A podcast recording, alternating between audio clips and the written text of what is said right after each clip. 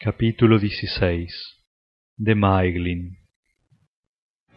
Aredel Arfeiniel, la blanca señora de los Noldor, hija de Fingolfin, vivía en Nebrast con su hermano Turgon, y fue con él al reino escondido, pero se cansó de la ciudad guardada de Gondolin, deseando más que nunca volver a cabalgar en las vastas tierras y andar por los bosques como había sido su costumbre en Valinor. Y cuando hubieron transcurrido doscientos años después de concluida la construcción de Gondolin, habló con Turgon y le pidió autorización para marcharse. Turgon se resistía a que se fuera y durante mucho tiempo no lo consintió, pero por fin cedió diciendo, Ve si esa es tu voluntad, aunque se oponga a lo que me dicta mi buen juicio, y preveo que será para mal de los dos. Pero irás solo en busca de Fingon, nuestro hermano, y los que envío contigo volverán a Gondolin tan de pronto como les sea posible. Pero Aredel dijo, Soy tu hermana y no tu sirvienta, y más allá de tus confines iré tal como me parezca conveniente, y si me escatimas una escolta, iré sola. Entonces Turgon le respondió, No te escatimo nada de lo que tengo, empero no deseo que nadie que viva fuera de mis muros conozca el camino hacia aquí. Confío en ti, hermana mía, pero no en que otros mantengan la boca cerrada. Y Turgon designó a tres señores de su casa para que cabalgaran junto con Aredel, y les pidió que la llevaran al encuentro de Fingon en Hitlum, si podían convencerla. Y sed precavidos, les dijo, porque aunque Morgoth esté aún confinado en el norte, hay peligros en la Tierra Media que la señora no conoce. Entonces Aredel abandonó Gondolin, y el corazón de Turgon quedó apesadumbrado. Pero cuando ella llegó al vado de Brithiah en el río Sirion, les dijo a sus compañeros, Doblad ahora hacia el sur, no hacia el norte, porque no iré a Hitlum. Mi corazón prefiere ir al encuentro de los hijos de Feanor, mis amigos de antaño.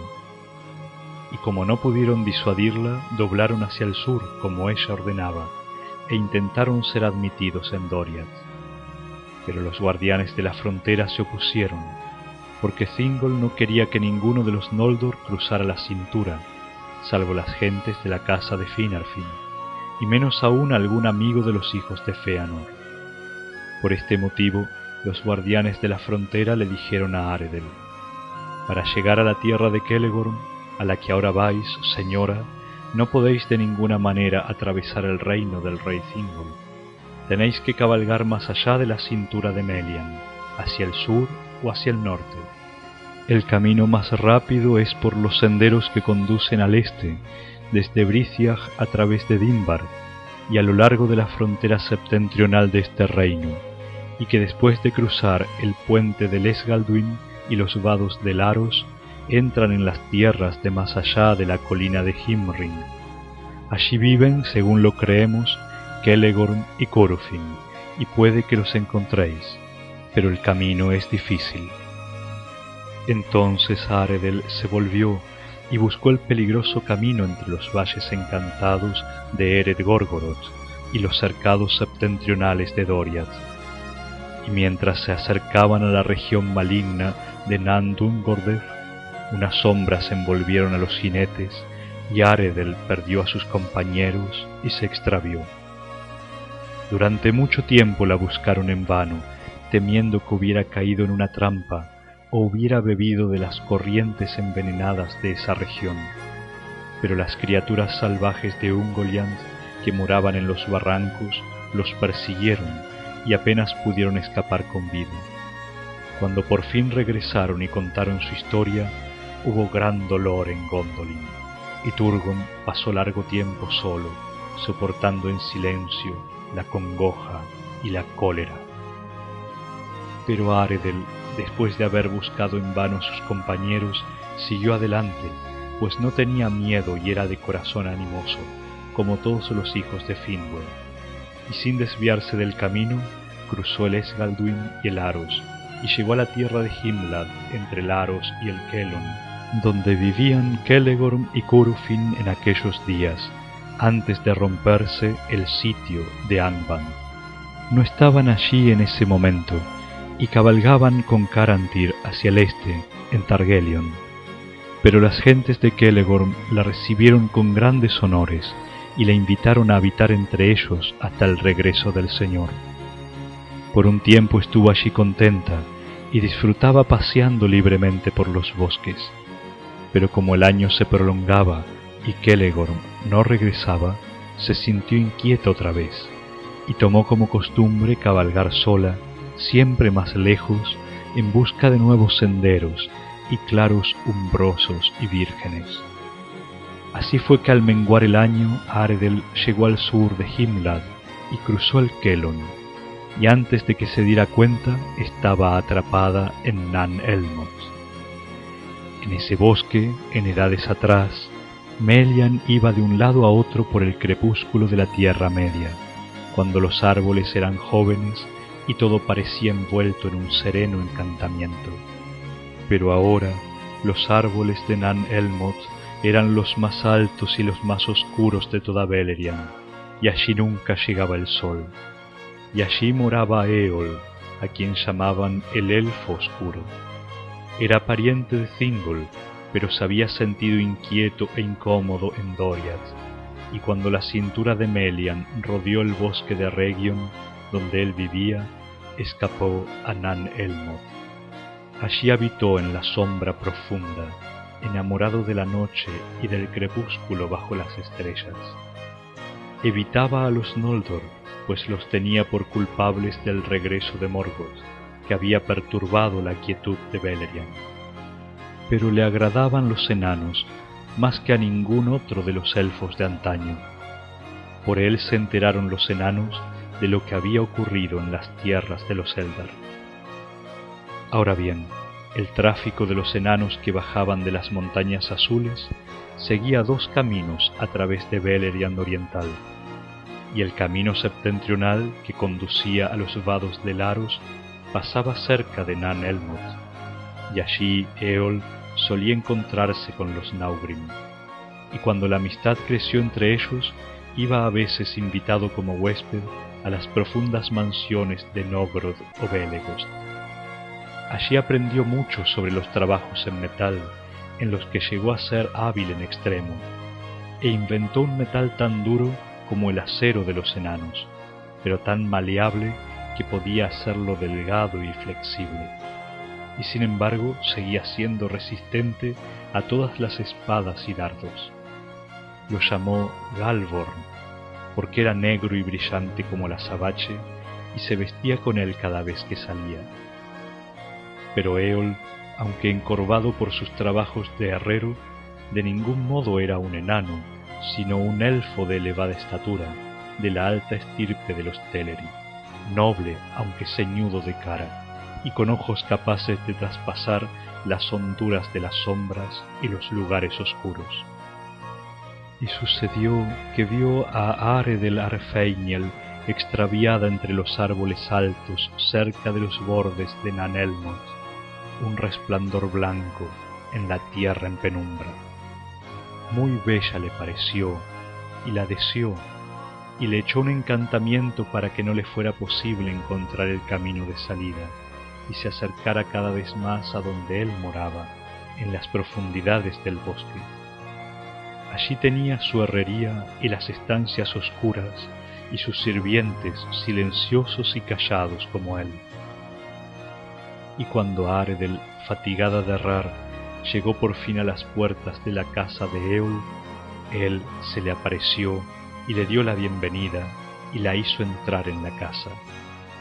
Y allí se quedó, porque Eol la tomó como esposa y transcurrió mucho tiempo antes de que algún pariente de Aredel volviera a saber de ella. No se dijo que Aredel no estuviera del todo descontenta, ni que durante muchos años la vida en Nan Elmoth le fuera odiosa, porque aunque por orden de Eol tuviera que evitar la luz del sol, erraban juntos muy lejos bajo las estrellas o a la luz de la luna menguante. También podía pasearse sola por donde quisiera, aunque Eol le había prohibido que buscara a los hijos de Feanor o a ningún otro de los Noldor. Y Aredel tuvo un hijo de Eol en las sombras de Nanelmot, y le puso un nombre secreto en la lengua prohibida de los Noldor, Lomion, que significa hijo del crepúsculo. Pero el padre no le dio ningún nombre hasta que tuvo doce años. Lo llamó entonces Maeglin, que significa mirada aguda, pues advirtió que los ojos del niño eran más penetrantes que los de él, y que era capaz de leer los secretos de los corazones más allá de la niebla de las palabras.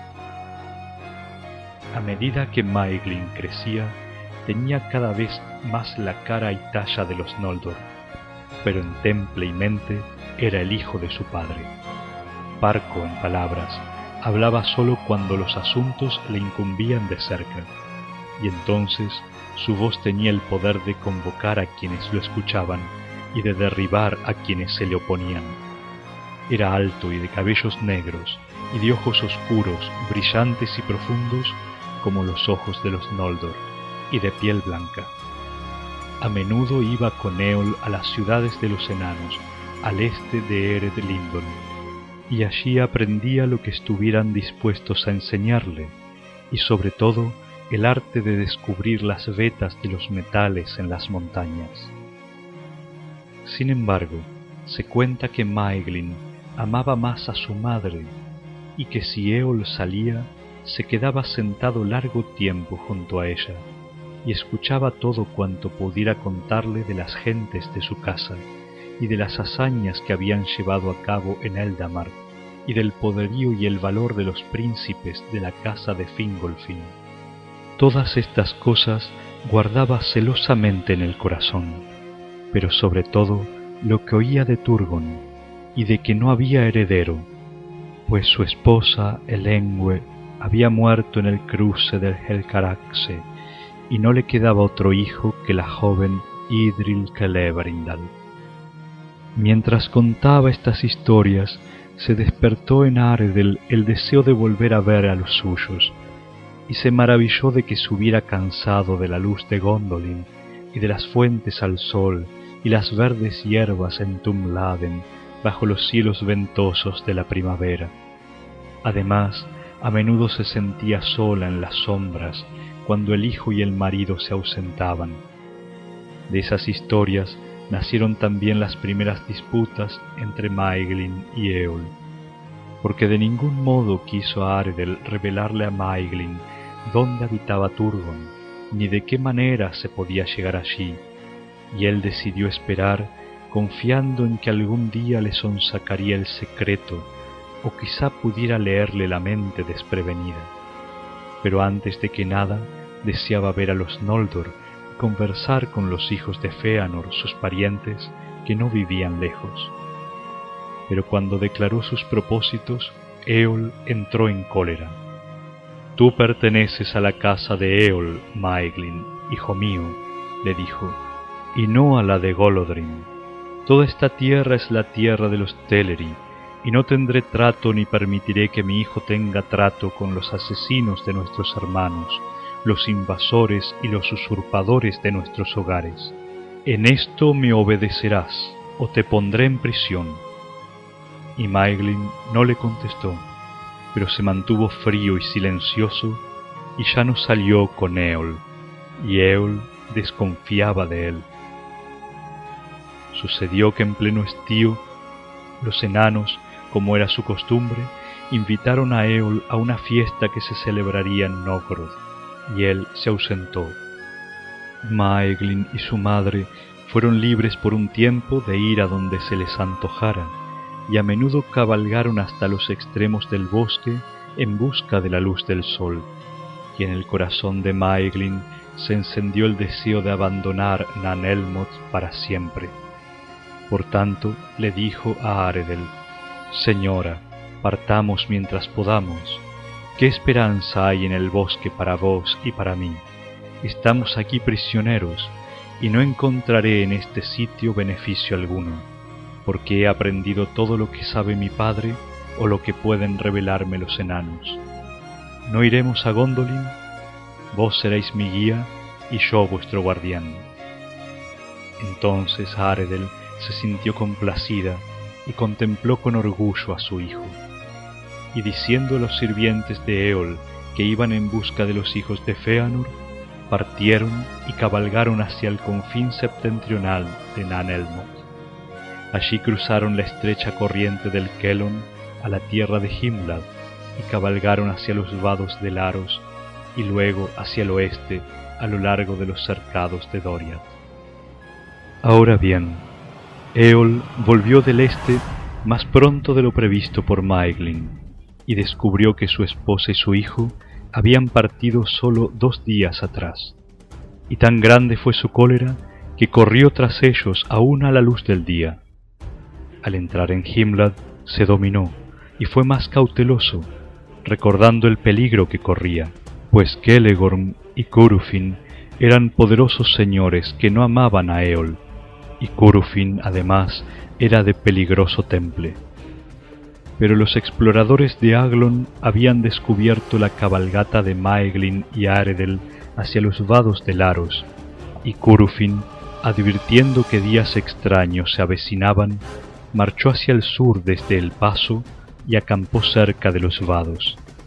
Y antes de que Eol se hubiera internado mucho en Himnad, fue abordado por unos jinetes y llevado luego ante el señor Curufin. Entonces le dijo Curufin a Eol, ¿Qué os trae a mis tierras, elfo oscuro? Un asunto urgente quizá, que expone a la luz del día a alguien que tanto esquiva el sol.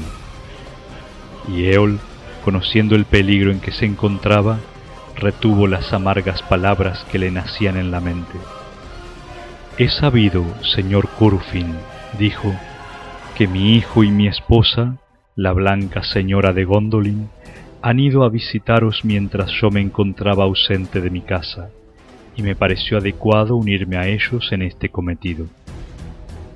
Entonces Curufin se rió de Eol y dijo, Quizá habrían encontrado la bienvenida menos cálida de lo esperado si vos los hubierais acompañado. Pero no tiene importancia, porque no venían aquí. Hace dos días que han cruzado los Arosiag, y de allí cabalgaron rápidamente hacia el oeste. Parece que queréis engañarme, a no ser en verdad que vos mismos seáis el engañado. Y Eol respondió, Entonces, Señor, quizá me deis permiso para partir y descubrir la verdad de este asunto. Tenéis mi permiso, pero no mi amor, dijo Curufin. Cuanto antes abandonéis esta tierra, tanto más estaré complacido. Entonces Eol montó su caballo diciendo, Es afortunado, señor Curufin, encontrar un pariente tan amable en momentos de necesidad. Lo recordaré cuando regrese. Entonces Curufin miró sombrío a Eol. No ostentéis el título de vuestra esposa ante mí, dijo, porque los que roban a las hijas de los Noldor y las desposan sin dote o autorización no ganan parentesco con los Noldor. Os doy permiso para partir. Aprovechadlo e idos. De acuerdo con las leyes de los Eldar, no puedo mataros en esta ocasión. Y este consejo añado, volved a vuestra morada en la oscuridad de Nan Elmo, pues me advierte el corazón que si perseguís ahora a los que ya no os aman, nunca volveréis. Entonces Eol se alejó cabalgando deprisa y lleno de odio por todos los Noldor, pues comprendía ahora que Maeglin y Aredel huían a Gondolin. Y llevado por la ira y la vergüenza de su humillación, cruzó los vados de Laros y se precipitó por el camino que ellos habían recorrido antes. Pero aunque no sabían que él los seguía, montado en un corcel más rápido, Eol no consiguió verlos antes que llegaran al Briciag y dejaran allí los caballos.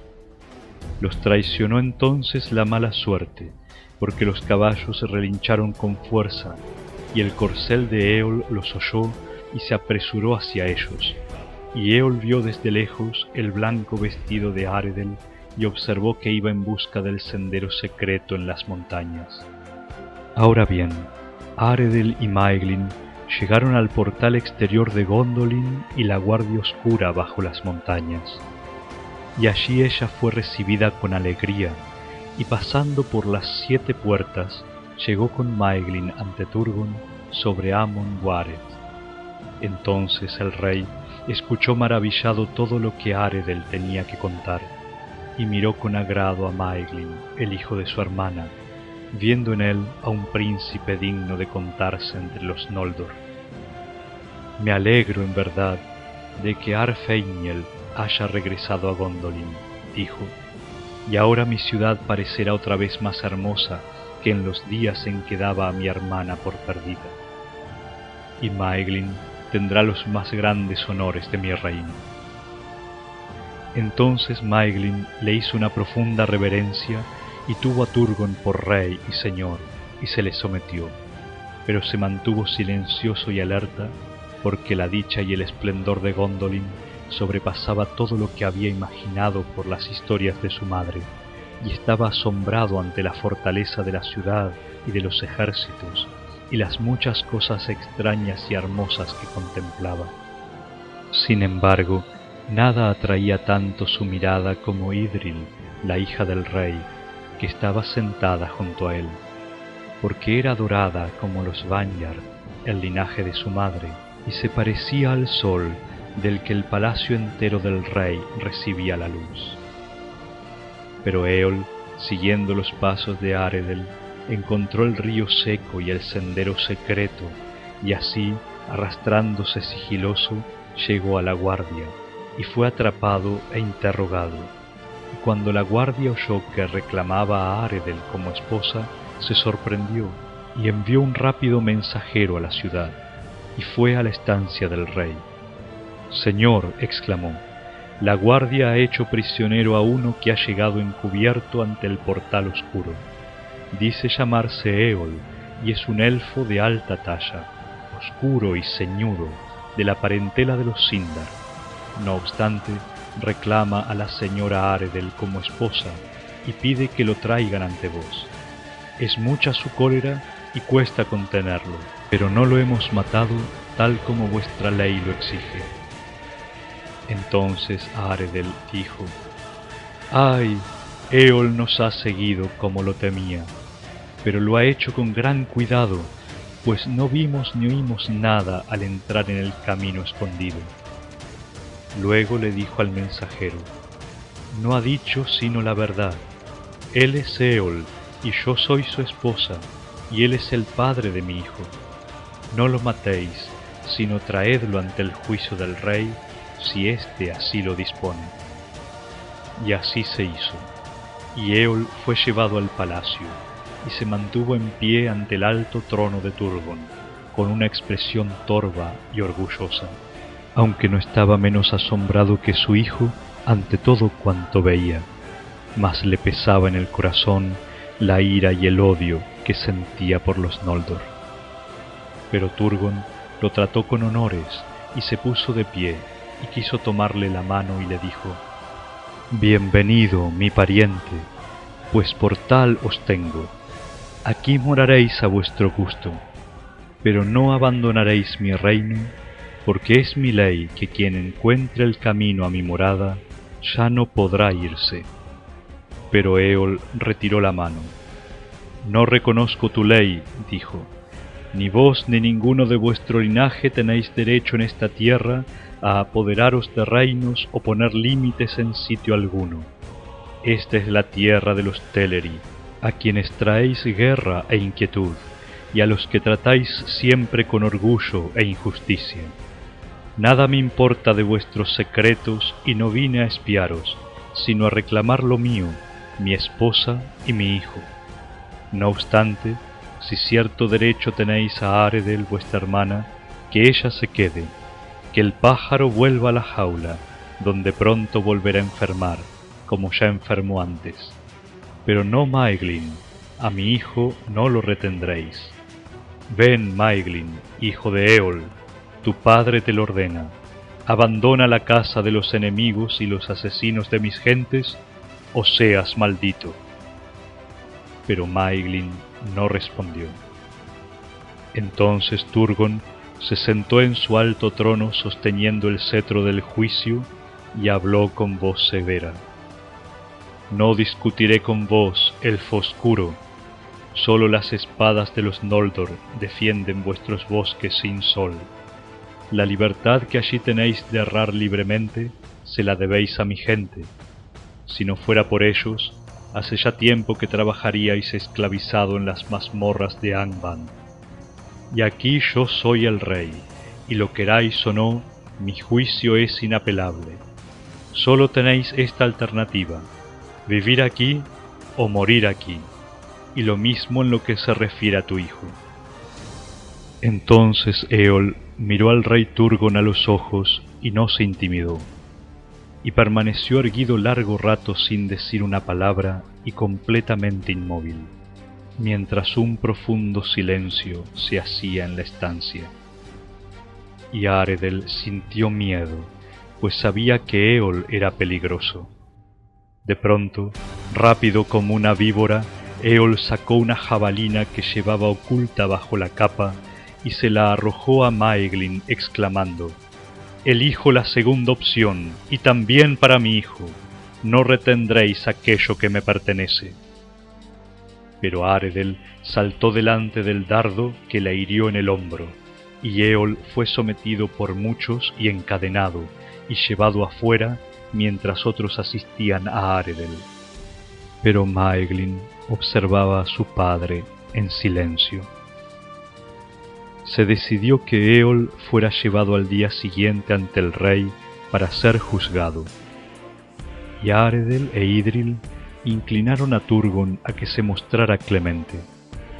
Pero al caer la tarde, Aredel enfermó, aunque la herida no había parecido grave, y se hundió en la oscuridad, y a la noche murió, porque la punta de la jabalina estaba envenenada aunque nadie lo supo hasta que fue demasiado tarde. Por tanto, cuando Eol fue llevado ante Turgon, no encontró clemencia, y lo condujeron al Karagdur, un precipicio de piedra negra sobre la ladera norte de la colina de Gondolin, para arrojarlo desde los muros escarpados de la ciudad. Y Maeglin se encontraba allí, y no decía nada. Pero por fin Eol gritó, Así pues abandonas a tu padre y a tu gente, hijo mal nacido. Aquí fracasarán todas tus esperanzas, y que aquí tengas la misma muerte que yo. Entonces arrojaron a Eol por el Karagdur, y así él perdió la vida, y a todos en Gondolin les pareció justo. Pero Idril se sintió perturbada, y desde ese día desconfió de Maeglin.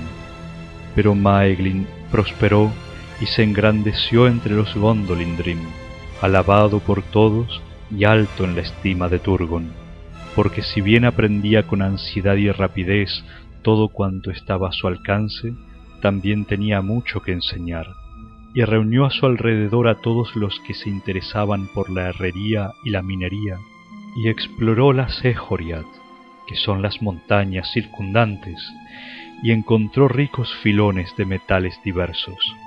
Sobre todo, apreció el duro hierro de la mina de Angabar al norte de la Sehoriat, y de allí obtuvo gran riqueza en acero y metal forjado, de modo que las armas de los Gondolindrim se hacían cada vez más fuertes y afiladas, y eso les valió de mucho en los días por venir.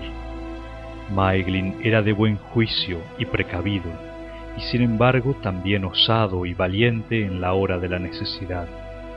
Y eso se vio en días posteriores, porque cuando en el año terrible de las Nirnaed Arnoediad, Turgon fue en ayuda de Fingon al norte, Maeglin no quiso quedarse en Gondolin como regente del rey y marchó a la guerra y luchó junto a Turgon y se mostró feroz y temerario en la batalla de manera que todo parecía favorecer la fortuna de Maeglin, que había llegado a ser poderoso entre los príncipes de los Noldor, y el más grande, excepto uno solo, entre los de mayor renombre en los reinos. Sin embargo, no revelaba lo que tenía en el corazón, y aunque no todo iba como él lo había querido, lo soportaba en silencio, ocultando su mente de manera que pocos podían leer en ella, excepto Idril Celebrindal, porque desde que llegara a Gondolin, Maeglin tenía una pena que se le hacía cada vez más dura y lo privaba de toda alegría.